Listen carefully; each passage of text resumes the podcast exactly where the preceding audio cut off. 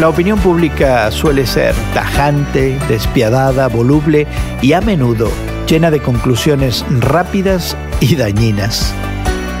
Hoy en la palabra Lucas 22 y 23 registra el arresto improcedente, el juicio sumario y la sentencia injusta de Jesús, todo hecho de forma rápida.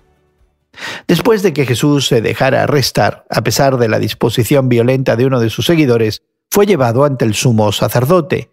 Allí Pedro, el mismo que lo había defendido con la espada, ahora lo negó tres veces. Mientras que solo unos días antes había sido aclamado como rey, ahora muchos condenaron a Jesús. En su primer interrogatorio ante el Sanedrín, los principales sacerdotes lo azotaron buscando evidencias de insurrección política. Después, los dirigentes religiosos lo llevaron ante Pilato y expusieron su caso. Inicialmente Pilato, el gobernador, lo encontró inocente, pero Jesús era Galileo, así que lo mandó a Herodes.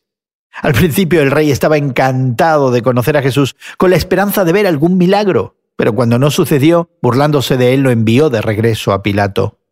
Pilato celebró un juicio público ante los principales sacerdotes y el pueblo, llegando a la misma conclusión.